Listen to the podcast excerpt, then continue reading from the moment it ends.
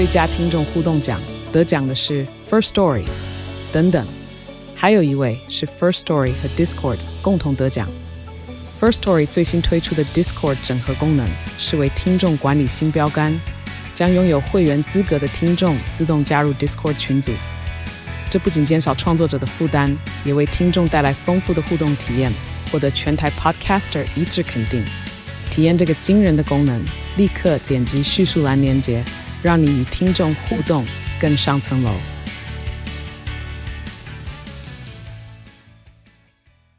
这集节目感谢去中心化应用 Math Network 赞助播出。Math Network 是帮助使用者从 Web 2过渡到 Web 3的桥梁。只要在浏览器上安装 Math Network 并连接小狐狸钱包，它就能将你的脸书、Instagram 或推特升级成 Web 3的入口网站。最近我就将自己的 Instagram 和推特头像换成钱包里的 NFT。乍看之下，它只是一张普通图片。但如果你有 Math Network，就能看见隐藏的验证标记。现在你不用花钱加入推特付费服务，也不用等待 Instagram 支援 NFT，只要点击节目叙述栏位中的下载连接，就能在熟悉的社群平台中加入 Web3 新功能。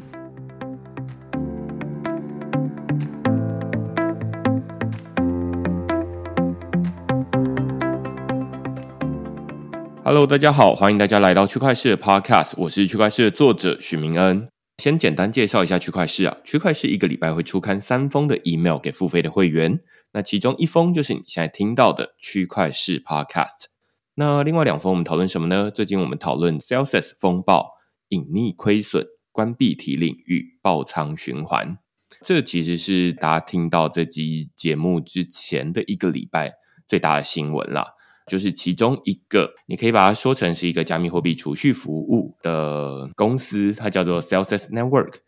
它在六月的时候被爆出说，诶，他们在二零二一年，就是一年前，因为一笔投资，然后损失了三点五万颗的以太币。这其实是一年前的事情了，但是一直到最近才被这个网友发现爆出来这样子。那因为最近大家知道说这个币价下跌嘛，然后大家就发现说，哎，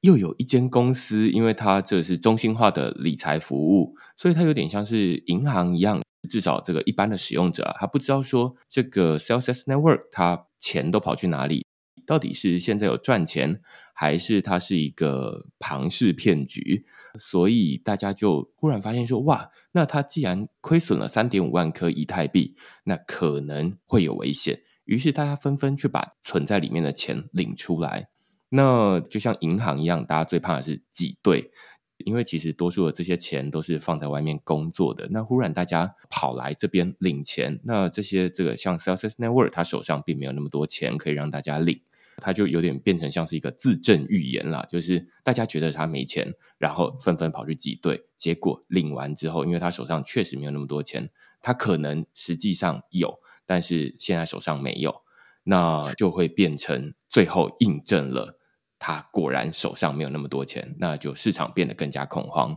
于是 Celsius Network 他们就紧急宣布说啊，我们暂停提领，所以我们这篇文章就在讨论说，哎，那这一件事情的前因后果。到底发生了什么？为什么它会造成这么大的这个风波？那他们手上其实管理了数十亿美金的这个加密货币，所以它不算是一个非常小的这个公司，而是一个算是这个。如果你说啊，你有在用中心化的方式来投资加密货币的话，或许你或多或少都会听过的一个呃，算是知名的服务商这样子。这是这一篇文章我们在讨论的主题。那另外一篇呢，我们讨论的是去中心化身份的三难困境。那这篇文章它其实就是我自己在接下来这个礼拜，我会开始安排区块链的年终的休假。那在这个休假之前呢，我有点不想要在最后一篇文章哦写说啊，那这个最近有很多公司裁员，很多公司他们可能要濒临破产等等的不好的消息，所以我挑了一篇我自己觉得比较有趣的主题，它是去中心化身份。那但是绝大多数人都会讨论说啊，去中心化身份它可能是未来啦，也有人可能会觉得说啊，对这个名词不是很熟悉，还有点陌生。所以呃，我在这篇文章呢，我们就从这个最一开始大家的日常生活开始切入，就是说，其实去中心化身份它并没有那么的陌生，其实是大家日常生活中的这个很习以为常的事情。那只是说，真正创新的地方在于数位的去中心化身份，然后而且它在这个发展的路上又呃面临到一些发展的困境，所以我们在这篇文章的后面就来讨论说，诶，什么是去中心化身份的三难困境，这就是我们这篇文章讨论的内容了。所以，如果你喜欢我们这些主题的话，欢迎你到 Google 上面搜寻“区块势趋势的事”，你就可以找到所有的内容了。也欢迎大家用付费订阅来支持区块势的营运。那我们今天呢，非常开心哦，可以越洋连线哦，然后找到现在人在日本的。黄雅森律师，其实如果你是区块势的老听众的话，肯定会知道说，哎，这个 Arthur 啊，我就会叫 Arthur。他之前也有曾经来过这个区块势的 Podcast，当时候我们在讨论的是这个代币经济的这个事情，然后跟发行代币的这个法律红线。那我们今天邀请他来，想要再讨论另外一个主题，就是日本稳定币的这个呃新的修正的法案。那我们先请 Arthur 跟大家打声招呼。Hello，大家好，我是黄雅生律师。那谢谢这个明恩的介绍哈，我就是曾经也在我前公司跟这个钟律师一起来明恩的这个区块势 Podcast，那时候是讨论证券型代币的一些问题啦。我再稍微介绍一下我现在的这个状况哈，我是在那个日本就是留学。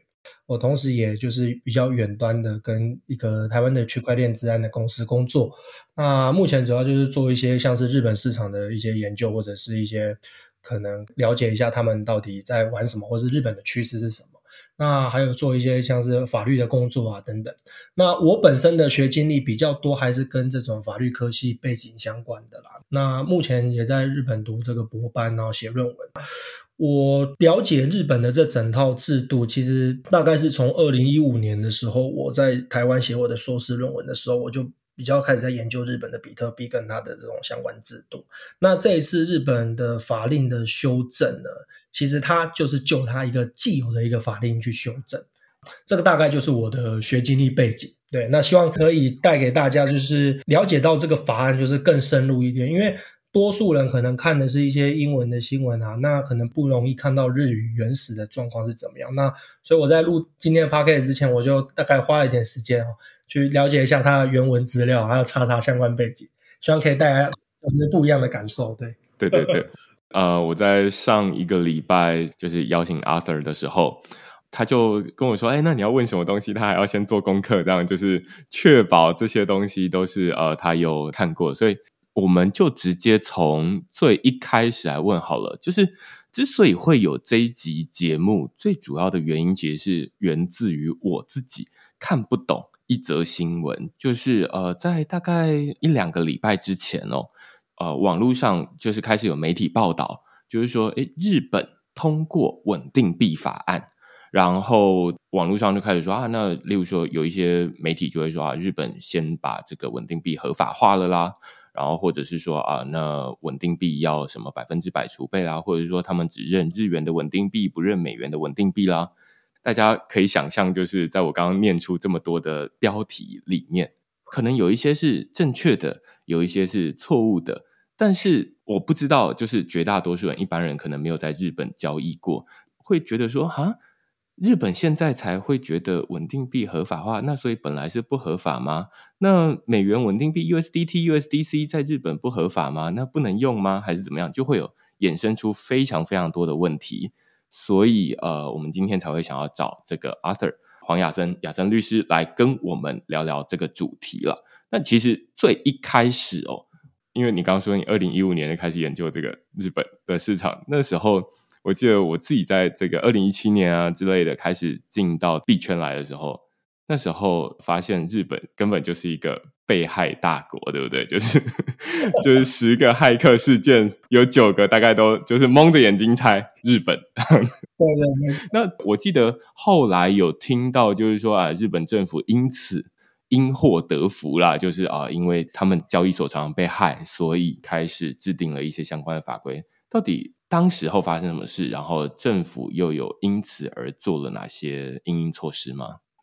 嗯，好，谢谢明恩这个问题哦，就是日本这个国家是真的很特殊哦，它比别的国家来说，它的制度早的原因也是因为它被害的多哦。那我大概是二零一五就打算写论文，然后那时候只是我本来只是想要写电子支付，那那时候注意到日本有个新闻，就是当时世世界上最大的那个比特币交易所 Mt. Gox 在日本倒闭。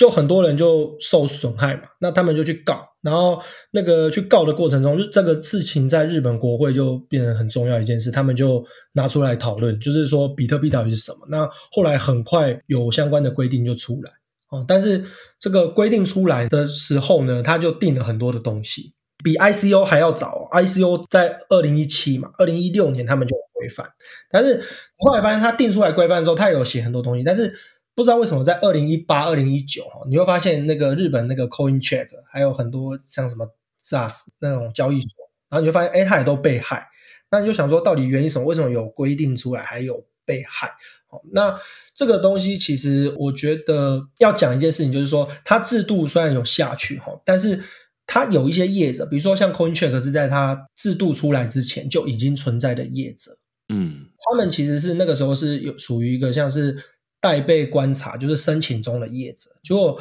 他就变成说有点像是新创公司，跟很多东西还没有匹配，就是法规的要求哈，嗯、所以说变成说他那个交易所在系统跟自然的部分就没有到那么的好哈，所以大概那时候他就被害，就是什么 name 就是流出去很多哈，嗯嗯，新金币，对，新金币就流出很多，然后后来那几个交易所像 ZEF 啊，那也流出，那你后来不死，你还可以看到二零二零年跟二零二一年有一些交易所被害。有一些还牵扯到台湾哈，对这个在币圈的人大家都知道，对，对大家就还牵扯到这个这个事情还在继续，你就想说那到底为什么会这样子？都有制度了，可是我觉得这个就是一个它有趣的地方，就是说它有制度出来之后，它其实给予一些政府的权利，就是它除了要求说你这个交易所要落实这个使用者的保护以外，还有你的系统的治安要求，这些内机内控。所以，其实以日本政府他们后续的角度，就是我会看到说，比如说二零一八年那时候，呃，我也刚好正在研究，所以看到这些事情，就是很实际的例子，说一个制度落实下来了，那业者没有遵循的情况下，政府如何去处理？那因为他们要拿牌照嘛，那所以政府其实有权利是可以进去做精简。所以你现在如果要了解说日本政府怎么去对这些交易所去做监理啊，那你就去他们的金融厅网站，然后他们会有一个就是新闻，那你可以看到他的行政处分，哦，然后那个行政处分你就会看到他对很多的这个日本的交易所说他他要求他去做什么改善，但你多数都会看到是内机内控或是系统的，所以比较多被盗大概是都是二零一八到二零二零，但是我看好像在二零二零之后。这种的新闻就相对来说少一点啊，所以我在想说，可能就是政府就是直接去做精简，然后或者是说要他们强化他们的内控制度啊。除此之外，它的制度上面不是只有说要求你这个法遵只要遵守内稽内控或者 AML，它还有要求说你要去管理你的风险啊，你要做风险评估、风险分析，然后评价完你的风险之后，还要就剩余的风险好去想对策。啊，然后另外一件事情的对策是，除了对既有的这些已经有牌照的去进入检查以外，当时发生这么多问题的状况下，他们马上火速哈，针对申请的过程中，就是有很多人要申请加密货币的牌照嘛，嗯、那他们也定出了一些 guideline，还有一些计划，就比如说他会要求你更加详细的去说明说你申请的事业的内容跟你的计划，然后他的计划他就会刮胡说。还有你的系统的计划跟架构是怎样，他就会去特别去强调这一块。然后那时候就是他都有相关的资料就是留存，所以你有去那个日本金融厅那边看，你就会发现这些。我觉得刚刚如果大家没有听到我们在讨论日本的加密货币交易所的话，光听后面这一段，你会觉得说好像是在审查一间银行。就是有会有精简啦，然后会有内稽内控的这个制度啦，然后会要你评估这个客户的风险啦，然后诶，如果高风险的话，应该要停止为他服务啦，等等的。就是听起来，在应该说二零一五那个 Mountain Gox 事件之后，开始日本政府会做比较多的这种措施。你可以想象，就是绝大多数的政府在第一时间遇到这种问题，尤其这个有这么多受害者都在这个日本或者是呃其他的国家跑来这边投资，结果受害了，那所以他们就可能直觉的反应就是说啊，那我们用现在既有的这个银行的标准来衡量，例如说又有这个交易所的牌照，比如说呃，像台湾可能就有三十几间的交易所呃银行的牌照，所以你如果没有取得这个银行的牌照的话，你就不能经营银行的业务。那同样的，他们在日本。他们也有这个交易所的牌照，但是我好像不知道日本交易所牌照有这个数量的限制吗？还是说怎么样？然后是真的没有取得交易所的牌照就不能营运，是不是？是是是，我我这边讲一下，就是以金融监理的角度来说，哈，它不同的业别它要求，比如说在台湾，你可能经营银行，你要一百亿台币。那日本来说，它的加密货币的牌照，你其实可以把它想象，比较像类似电资一样。在台湾电资是要五亿台币，嗯、可是在日本，它的加密货币交易所或者是他们的电资牌照，其实资本额要求没那么高，但是他们是一个就是一个相对的概念哈。那据我所知，大概加密货币交易所，嗯，大概我印象是几千万日币，嗯，我印象没有那么多啦，但是它是一个相对额。我帮大家补充一下，刚刚说电支其实就是那个像悠游卡这样子，或者是这种电子支付牌照，应该是吗？就是电子支付牌照，就是台湾你比如说可以常看到的那个一卡通、悠游卡，对，一卡通已经有电子牌照接口，对，就是电子支付业者，对，所以日本它有一个支付宝在管这些，那它因为原本支付宝很早就有了哈，那所以说加密货币这个 Manga 倒掉之后，他就直接想说加密货币是。是什么东西？哦，这个可以后面去讨论。那他就是把它当做一种支付工具，然后就把它定入他的支付法里面。所以他这个有牌照，但是他的那个监管的困难点就在于说，他一开始他着重的东西是那个业者的资产跟用户的资产要分别分别管理，然后要强化用户资产的保护。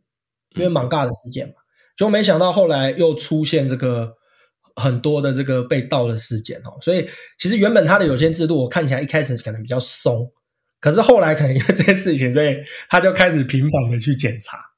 但是有趣的点是，你会发现日本的监管，它现在不是完全是靠政府，因为他们有因为法律有规定嘛，这是一个牌照，一种特别的一个业别哦，所以他们有工会哦，然后他们有一个叫 JVCEA 的一个自律工会，哦，就是 Japan 那个 Virtual Currency Exchange Association。哦，那这个里面呢，他们就会交易所自己去定一些自律规则，比如说。呃，加入的会员，你的那个跟用户之间签约的那个条款啊，怎么样啊？或者你怎么管你的内机内控，或者你的系统，然后包含到最近日本他们在讨论那个 AML 跟他们 Travel Rule 的使用，嗯，就是一些 AML 的规则，都会靠这个自愈组织来来作为去管制哈。所以这个是日本目前的方向啊。那我会看到说被盗了之后，我觉得比较多的就是变成说你会看到那个行政处分哈。在申请的过程中，那个日本政府就会去强调一件事，就是他要把他的内控跟资讯系统的安全性，去跟他们的管理阶层做挂钩。嗯，透过这样来强化他们日本交易所的这种安全性啊。对，嗯，就是如果有风险的话，是管理阶层要负责，是这样的意思吗？对，要他可能会被罚之类的。对，哦，了解。刚刚我们前面的这一段就是在讨论的，其实就是说，呃，为什么日本会开始做后续的有这么多的事情？因为其实，在网络上面，大家或多或少过去这段时间比较少一点了，但是大家或多或少知道说，哎，那日本大家都会说，就是如果有在这个研究这个法令的话，会觉得说，哎，日本它的在加密货币的法令是相对台湾是比较完整啊、成熟啦、啊、等等的。那前面这一段等于就是交代说，为什么他会比较成熟？其实是因为他们很常被害这样子，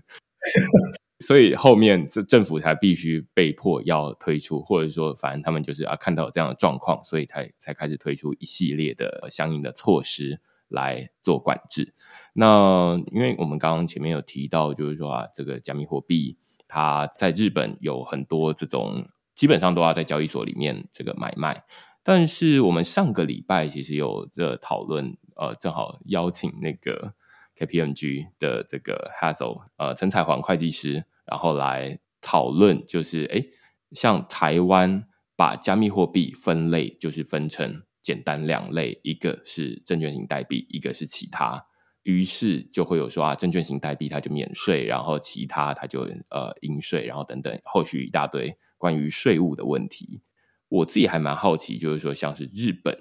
它是怎么去分类这样的加密货币？也是类似这样子吗？同时，稳定币，我们今天要讨论的稳定币，在他们的分类里面是一个独特的分类吗？还是跟其他像比特币一样是同一种分类？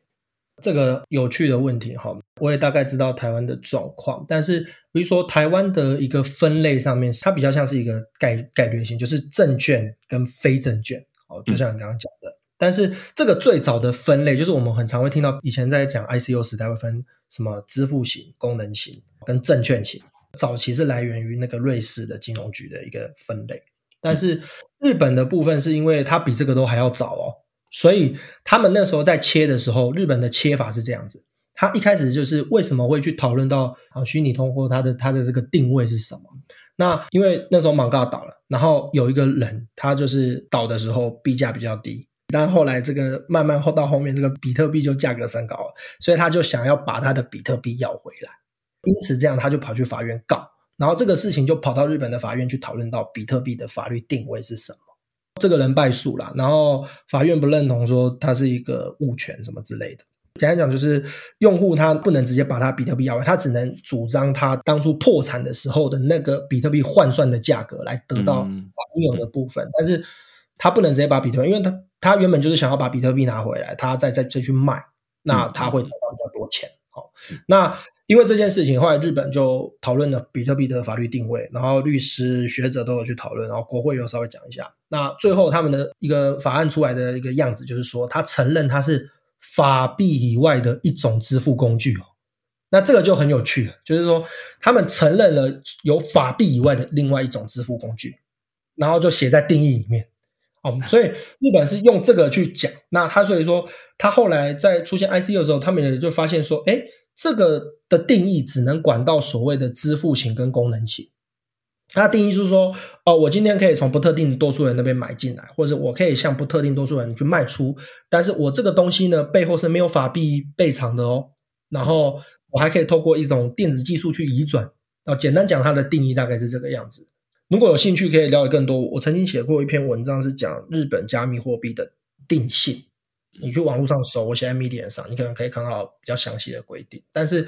我要讲的就是说，它是因为这样的一个定义，所以它没有办法涵盖到证券型。所以说，在 ICO 之后呢，日本发现说，哎，怎么有这种这种资金去募集的这种活动哦，所以那时候全世界也都在讨论 STO，包含台湾也很火哦。二零一八到二零一九年那时候都一直在讨论 STO，那日本也有讨论 STO，而且他们也有修法，他们他们的是在他们类似像他们像台湾的证券法一样的一个东西，嗯、就是在一个经商法的一个里面去定义什么叫 STO。那他简单讲就是有点也是给了一个证券的定义哦，那只是他给他一个特别的名称，他就他就直接就是写在法令里面。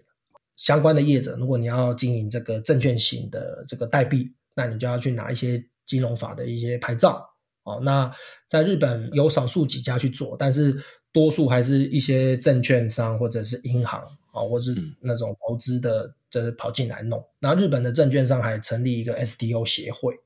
嗯，大概是这个样子，对。听起来，至少到目前为止，会觉得说啊，那像日本，它是真的是蛮前面的。我记得，呃，你刚刚前面提到这个，呃，瑞士应该叫 FINMA 之类的，他们这样的一个组织，他们大概是二零一七还是二零一八还是二零一九的时候，才提出说啊，那代币有三种分类，什么支付型啊、实用型啦，跟证券型代币，所以。这是后来像台湾啦，然后呃各国政府啦，他们在讨论说加密货币到底是什么东西，那他们就会依据这一个三种分类来来分门别类这样子。然后像台湾就是说啊，那证券型跟其他，但是日本它是在这之前，所以他们等于是根本没有在参考这些东西，因为那时候也没得参考。没错，所以他们就是说啊，那现在这些加密货币，就像刚 Arthur 说的，就是比特币到底是什么东西？那当时候如果他能够把全额，他当初如果例如说他弄丢一万颗比特币好了，那他想要现在那个被害的这个交易所被害的这个受害者之一，他想要去把那一万颗比特币拿回来的话，那他现在例如说啊，最最近币价至少比这个二零一五年的时候还要高很多嘛。那所以他如果把那一万颗拿回来，他再拿去卖，他就赚翻了。那但是刚刚说这个呃政府啊或者是法院告诉他说没有。你只能拿回当初二零一五年值多少钱就值多少钱，无论你这个一万颗到底是就是现在值多少钱，但是当时候二零一五年就值那个钱，所以这就回头会影响到就是到底他们要判这个决定，要先决定说到底比特币是什么，才能决定说到底要还你的是那个数量，还是要还你的是等值的钱，那这就是法律的重要性。当然，现在大家绝大多数现在遇到的情况，大家不一定每一个人都会到法院去，然后遇到这种情况啦。但是你可以看得到，就是说，哎，那法律的规定会影响到日后，如果你有遇到这种争执的时候，那就会决定说，哎，你你到时候拿回来是钱，还是拿回来是等量的加密货币这样。对，所以说日本它因为这个的问题，然后启发说，他们就定义说它是一个支付工具。嗯嗯嗯。那至少是说这个支付工具之后，然后它同时给这个加密货币交易所比较多，比如说用户的财产要分别跟你自己的财产管理啊，然后比较高强度，而且他说你还要提拨一点点的这个你的资产啊，一或者一一点的那个来保证说，如果你倒的时候，有一笔像信托一样的财产可以去保证这个用户哈，他的资产不会受到损害，这样子。就是用户的财产先先清偿，那这是他们专注的那个点啦。那所以说，你如果以这个我们比较熟知的这三种代币的分类来看的话，其实日本它早期它只有规范到支付型跟这个所谓的功能型。那你说功能型是什么？其实功能型这个东西就是比较像是一种是可以拿来用，或者是说，其实像你可不可以说稳定币也是一种功能型，或者说它是支付型？其实这两个的分类很近嘛。很模糊嘛？那我们一般讲的支付型，可能我们可能更偏向讲的是，是不是说是像非这个法币备偿型的？法币备偿就是说你背后没有法币相关的资产，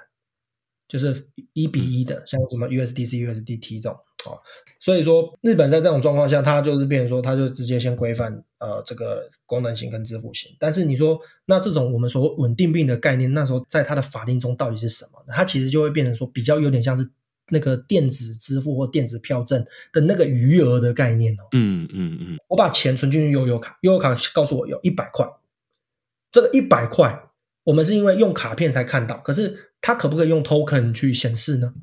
可以去思考的概念是，其实这个可以套进去，但是因为日本的法令它没有去讲太多说那个载体是长什么样子，它只要一个数位的东西就可以，所以变成说哦。稳定币以前，如果你要发行的情况下，你可能可以透过它的电子票证，或者是它的电子支付的牌照，那你收了用户的钱，你给他一个 token，有可能可以走这样的一个架构，嗯，这样子，但他没有明讲，哦，了解。你照着法条去解释的话，其实是 OK，解释得通，这样子。对，我觉得刚刚这一段就是跟我们之前在讨论 UST 就是爆炸的时候，那那时候我们。请这个呃，XREX 共同创办人 Wayne 来讨论说，到底这个美国对于稳定币的这个定义是什么？他就说了一样的这个情况，就是跟刚刚说这种啊，它比较像是电子支付或电子票证里面的余额，他就确实就是拿了这个悠游卡里面的余额来说啊，那其实。你这个稳定币就是你把这个美金放进来，然后我就给你一个有悠游卡里面的余额，那只是他们是给你这个 USDC 的数量，然后放到你的钱包里面。那不管中间用的技术是什么，但是反正它看起来就是一样嘛，就是呃，只是一个是这个用区块链，然后一个是用卡片，那后面经营的是不一样的公司，一个是 Circle，然后一个是这个悠游卡公司或一卡通公司。所以对他来说就是一样，然后除了这些之外，就是还有你使用的通路不一样。像呃，你使用 USDC，那你就可能可以拿去用在这个网络上面的 DeFi，你可以去买这个不会输的乐透彩，你可以拿去做借贷。但是呃，如果你是存进悠游卡的话，那你就可以拿去便利商店买咖啡，你可以拿去搭公车、搭捷运。所以这是蛮类似的状况。然后你说，哎，日本虽然没有很清楚的这么说。但是呃，可以这么解释，对不对？对啊，就是以照法条上面解释，他感觉是可以做的。好，那这个稳定币我们可以留到后面，我们再把它再详细的去讨论。嗯、但是就你说监管上面的问题，就是给大家一个简单的概念，就是日本它不是从业别的角度去出发，它是从功能性。比如说你今天要提供这个服务，你要拿什么牌照，而不是说这个业别才可以做哪些服务。因为你你看台湾的一些监理架构的话，你会比较发现，我我们好感觉好像比较多在管的是业别，嗯。功能性好像还没有，但是日本是说加密货币交易所啊，你要经营加密货币交易所交交交易交易的话，去拿个牌照。所以你会看到在日本 LINE 啊、乐天啊都有去拿牌照，嗯，然后包含像那个日本的有一个叫做那个二级市场的买卖的那个一个业者，他们也去拿一个加密货币的牌照，因为他要弄 NFT 什么的，嗯嗯嗯。那如果你要提供一些像是杠杆的交易，你就要去拿它经商法的这个牌照。哦，那 STO 有牌照，啊，你就是去拿它经商法的某一些业者的牌照，所以你就发现，如果你一个新创公司，你想要经营这么多，那你就要去拿很多牌照，嗯，哦，类似像这个样子。对，了解。我们前面大概花了大概呃二三十分钟的时间在交代，就是说，诶，日本它怎么去管理加密货币，然后稳定币在他们的眼里到底是什么样的东西？接下来我们就可以进入这个正题，就是最近日本政府，就是我记得应该是这个 Financial Times，他们就是这金融时报，他们就说日本最近通过了一个关于稳定币的修正法案，但是呃，因为我自己看完整篇这个论文，然后呃，整篇的这个报道，因为里面可能有太多的专业术语。以至于我不知道到底，所以这个通过了之后，到底是有什么影响？到底这个法案在说哪些东西？然后它影响了谁？这是我会需要问 Arthur 的第一个问题。那我先跟大家介绍一下这个稳定币的这个法案哦。你其实去金融厅，它有一个什么法令修改，你可以去点进去的话，你如果看得懂日语的话。你会发现它有列它相关的说明资料，还有他们的一些讨论哦。那它这一次的修法其实就很刚好，他不是说这一次 Luna 爆他立马哦找了一堆国会的议员哦 立马来修这个，站在币圈的前端，他不是这样。日本是修法，他们是会经过大概六个月或到一年左右的时间讨论，他会不时不时的一直修改他的法令。所以他这次的所谓通过的法案是什么？它是。一个草案，就是变成说，可能他去年他六月，他们就已经发现稳定币的使用已经扩大了，嗯，然后再加上另外一件事情，他就是发现说，哎，有一些人来提供这个 AML 的工具，那他们希望让银行的这个在监理上面会会更有效率。那加上因为你想嘛，我们要去有一些这种 AML 资讯的提供业者，我们这种叫做 database 哈，就是。我今天有个用户的地址进来啊，或者是可能用户的姓名，我要丢去这个 database 里面去查，说这个地址是不是黑名单，我这个人是不是一些国际被制裁的对象哦？那这是 AML 一个东西。那有这种业者，那日本政府就想说啊，这些人会不会处理很多个资、个人的资料？嗯，那会不会他保管保管上面呃不细心，或者有什么状况哈？所以他们讨论很久，要不要有一个类似的框架出来去去去去去许可，或者。是一些国外业者哈，那这样像这样的东西，还有另外一个就是我他们又发现说有一些是我在这个所谓的这个预付型，预付型就是像电子票证哈，就是这种东西，就是我存一笔钱进去，但是我们不会存很大笔的金额嘛，但是因为日本它没有很明确说你的这个形式是什么，数位的就行。那我如果存很多很多很多，那我这个东西再把它就是拿出去移转。会不会有 AML 风险呢？所以这次的法案主要是讨论这三大议题。那明恩的问题比较是偏向第一大问题，就是说它这个通过的稳定币哈，那到底是什么？其实这一次的稳定币，它就是把我刚刚讲的，就是前面我法律上面没有讲的很清楚，但是我可以稍微套进去的那个概念，它把它定得更清楚，哈，讲得更清，讲得更明白。那它其实说白了，它就是把这个呃这个定义啊，他就说我同样是说呃，我可以对不同的人拿来去使用，有一个东西我可以对不特定的人去使用，哦，但是呢，我这个的东西的背后呢是法币资产备藏，嗯嗯嗯，它的概念是这个样，所以你背后是要有法币资产的，哦，而且你可以通过电子的方式去做一个移转，好，所以在我看起来的感觉，它比较像是把它曾经的这个电子票证跟它的电子支付的那个手段的那个工那个东工具，哦，把它的定义跟这个、嗯、这一次的稳定币把它做一个整合。嗯，那这一次最主要的一个差别是，他把信托的业者把它放进来。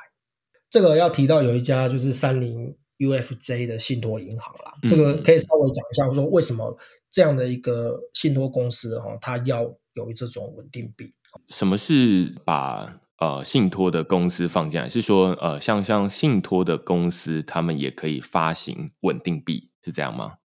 对对，他们也可以发行稳定币，但是信托公司要发行的稳定币，跟像是我们熟知的 USDT 或是 USDC 这样的公司的目的不太一样。嗯嗯嗯。那在以前的规定上，会变成说比较像是我就是稳定币，就是为了做传输。可是你有时候你会看到，虽然是一些大集团，比如说像什么 JP Morgan，很早以前就提出要推什么 JPM Coin，那是干嘛？那其实它锁定的东西是什么？是资金的。就是资产的结清算，对。那我们以前的结清算是账务，就是比如说债权账互相抵消，或者是说，嗯，我们比如首先银行汇款就是打电报，嗯，那做做这种结清算。但是他们想的做法是，我可不可以有一个单位，这个单位来做结清算？所以他们的稳定币其实比较偏向是内部的结清算使用，嗯，而不是对外去给人家去用。所以他是否他的客户，比如说。呃，以这个既然讲到，那我们就稍微讲一下这个三菱信托银行哈，它到底在做什么？它、嗯、其实它想要做的是，它有它除了有做信托以外，哦，法币的信托，那他们同时也在想说，呃，有日本有 ST 架构嘛，证券型代币，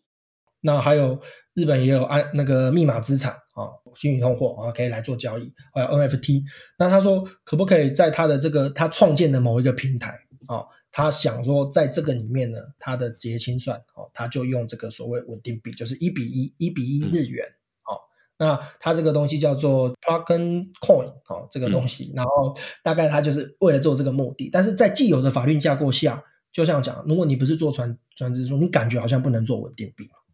所以说他这次修法就等于说把信托业者放进来，然后他们也意识到说有一些既有的。B to B 的这些机构，他们比较偏向是想要开发一个稳定币，在自己的平台上做结清算。那这次的稳定币就把它写进去，所以你就会发现说，新闻会说，稳定币未来能发行的只有啊银行，还有资金传输业者。那什么是资金传输业者呢？就是类似台湾电资的一种牌照，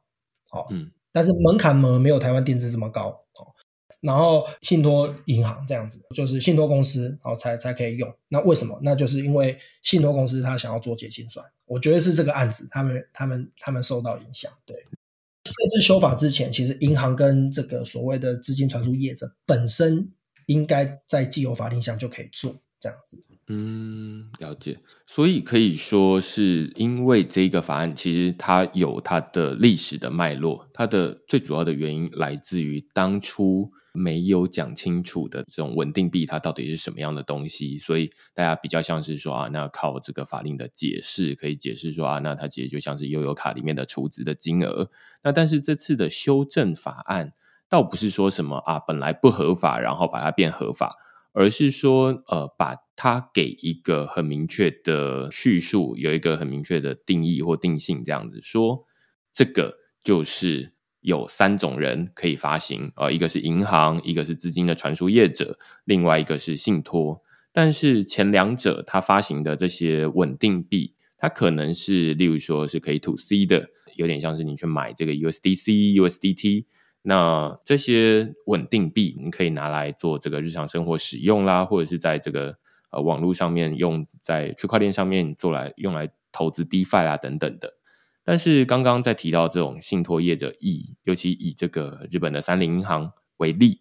他们就是虽然他们也可以发行稳定币，在这个修正法案之后，但是它的这个稳定币不是用来给这个一般的使用者说啊，那我可以拿来买东西，拿来买真奶，不是，而是用这个稳定币拿来做资金的结清算。有点像是之前，呃，其实其实区块市的文章之前有稍微讨论过，就是 J.P. Morgan 他们在全球有非常多的这个银行，或者是使用他们资金传输网络的银行，所以他们之间要互相转钱的时候，就会变成说啊，那是透过这个资金网络来结算啊。你说你要转多少钱给他，那所以就从我这资金网络去加减账，这样子其实蛮像是跨国转账的，对不对？对，它其实就是变一个单位，就是变我今天原本你是日元美元，那我就直接换算成某一个 JP Morgan 里面的那个那个单位 JPM Coin，然后去做结清算，这样比较快嘛。那三菱信托银行，我觉得他想做的事情是一样，因为我还有发现他们有在今年二月的左右哦，他就其实有去跟金融厅去解释他们的模型这样子，嗯，大概是这样。但是我们刚刚也提到 Luna，对不对？我们一直在讲法币型，可是你说、嗯、那我们币圈的人知道稳定币会有分法币跟非法币的嘛？嗯、那 Luna 这次是演演算法哦，嗯、那或者是我们最熟知的这个 MakerDAO 代哦，背后是 Ether。这个东西在日本的法律呢定义下是什么？那这一次的解释就很有趣，他就说这种背后没有法币资产的，它不是稳定币，在日本的法令上，它不算是所谓我的这个稳定币的定义里面哦，它算它算是什么东西的？应该说它不是日本法令上面的这种一种法币型的这种支付手段、电子结算手段，好，但是它是属于密码资产，或者是可能是金融商品。这样子，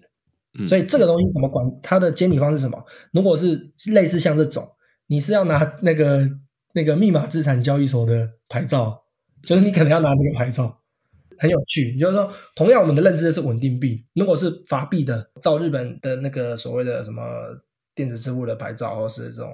那这个可以做啊。但是如果是代啊，这是密码资产，这是完全不一样的一个思维。可以说，这个日本政府的眼中看来，会觉得贷它其实蛮像是比特币，反正它可以拿来当成是支付工具，或者它其实是一种金融资产，这不知道。但是总之，像这种不是直接以法币当成呃背后资产储备的呃稳定币，它就不能在日本的法律上面称为它是稳定币，而可以说只是因为它的价格。正好在一附近而已，但它不是稳定币。这个理解就非常对，就是它的稳定币的概念比较像是还是法币的延伸嘛，就是我们说、嗯、哦，还是有点类似像货币的各种的延伸。但是如果是像代，你只是刚好那个商品的价格跟这个法币的价格是一致，就这样子而已。但是你不能主张说那是稳定币。对，但是你在这个认知上就可以知道说，其实他们的官员在这个方面的认知是蛮清楚的。我觉得这也就可以回答，就是哎，那当初尤其是最近这个 Luna 这样跌，那最近可能比较多人又开始讨论的是 USDD 哦，那是这个另外一个孙宇晨这个 Tron 这个波场链在发行的另外一个稳定币。那大家都会说它的模式跟 UST 还有 Luna 这种呃状况很像，就是我之前有写过区块链有写过文章来讨论 USDD 了。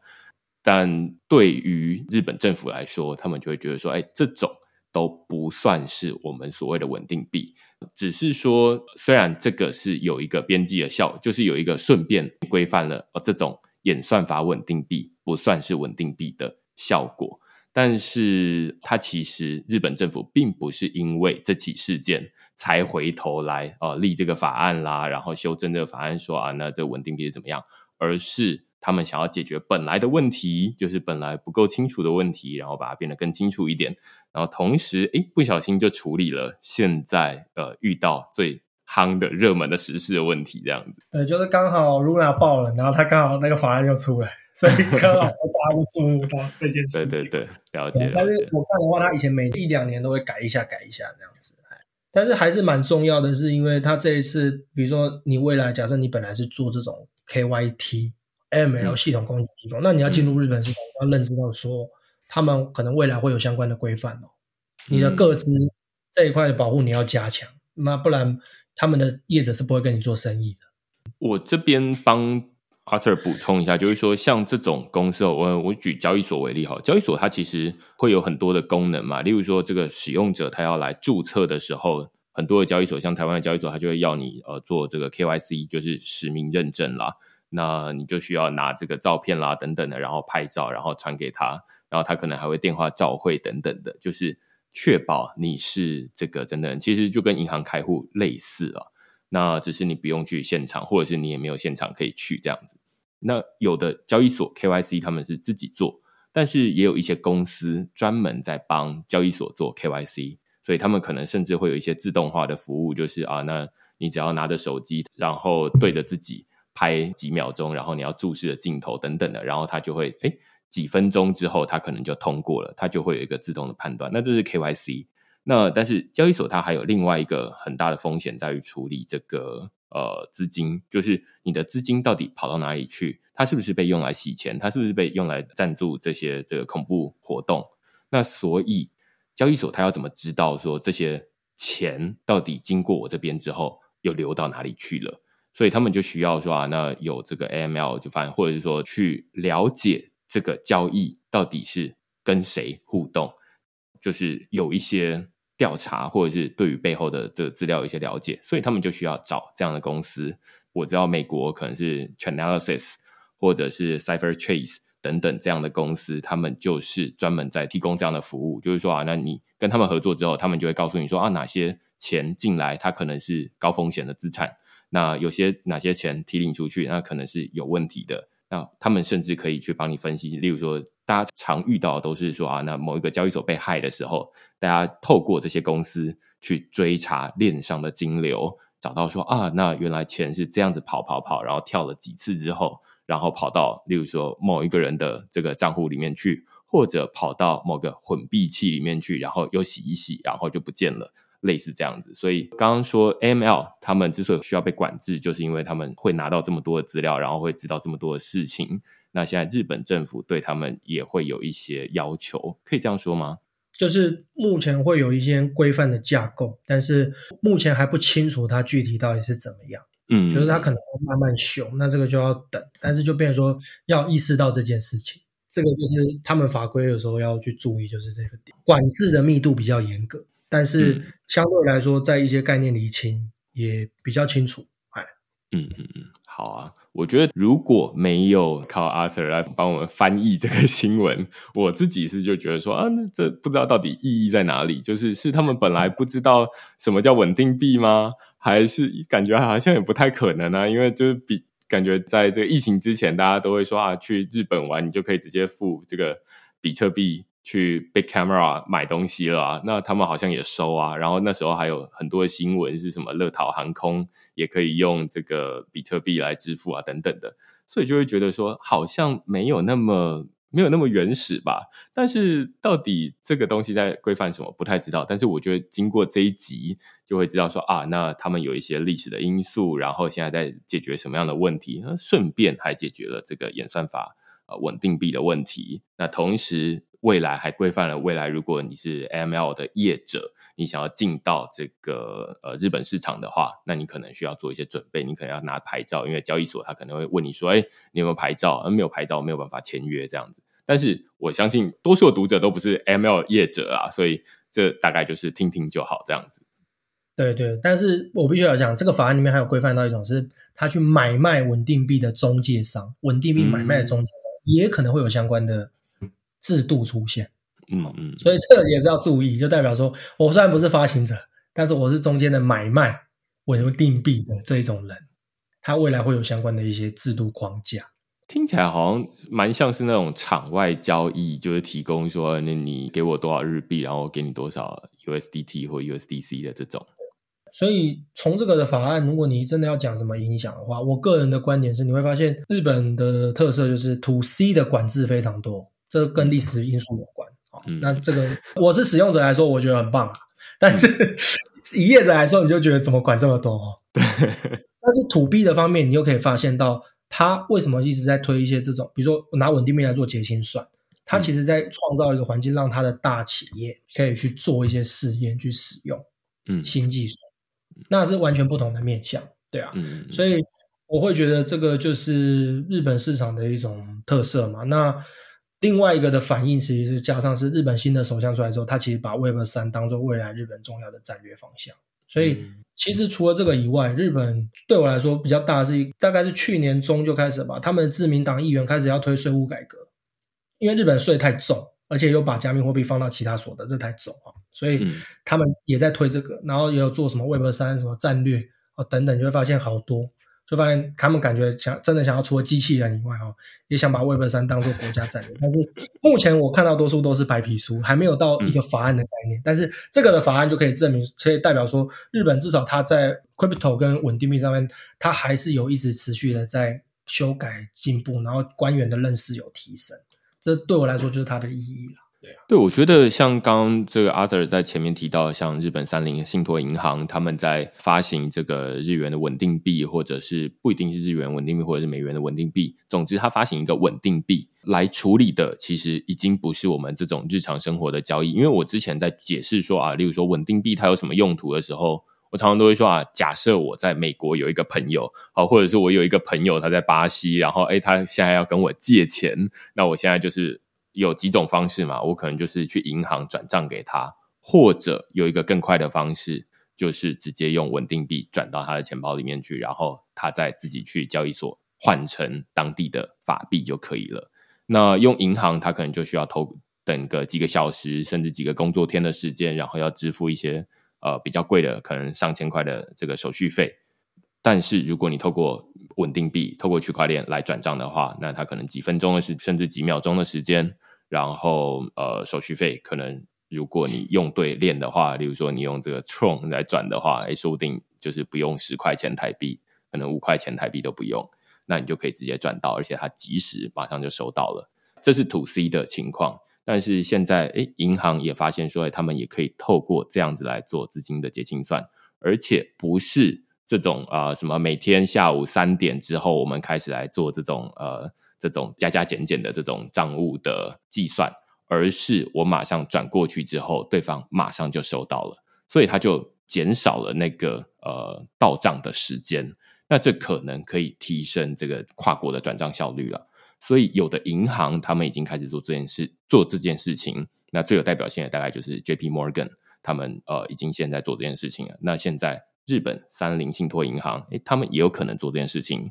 但是相对之下，我们就比较少看到台湾的银行。当然，可能规模大小也有差，它未它未必有一个自己的这种呃资金的结算网络，但是他们说不定未来大家一般使用者去银行说啊，我要转账或者什么东西的时候，我自己都觉得很有可能哪一天他已经不是告诉你说啊，我们是用 SWIFT，你不需要再填这个 SWIFT 的这个代码。而是马上就转到了，然后这个手续费可能又比现在便宜很多。那你问他说：“哎，为什么你们突然折扣很便宜吗？”不是，是因为他们现在呃不用 SWIFT，改用这个区块链来转账这样子。那这可能都是使用者不一定会感受得到的东西，但是这可能在银行里面，他们就会一直在想说啊，那可以怎么样让这个转账的效率变高，然后成本变低这样子。嗯嗯嗯，对啊，没有错。所以这个就是。啊，有趣的地方，对啊，嗯，我们今天大概就是从这个 Arthur，我自己啊，我个人认为最懂日本的律师哈，就是黄雅森律师，然后来了解这个呃稳定币这个日本的法案到底是在讨论什么样的东西。我相信大家听完之后应该有蛮多的收获。那如果你喜欢我们这集讨论的话，再麻烦大家到这个 Apple Podcast 底下给我们留言或评分。那区块势是一个靠呃付费订阅来维持营运的媒体，所以如果你喜欢我们这些主题的话，不妨呃就是用付费订阅来支持区块势的营运。那我们今天就非常感谢这个 Arthur 来跟我们讨论，那我们就下个礼拜再见喽，拜拜，拜拜。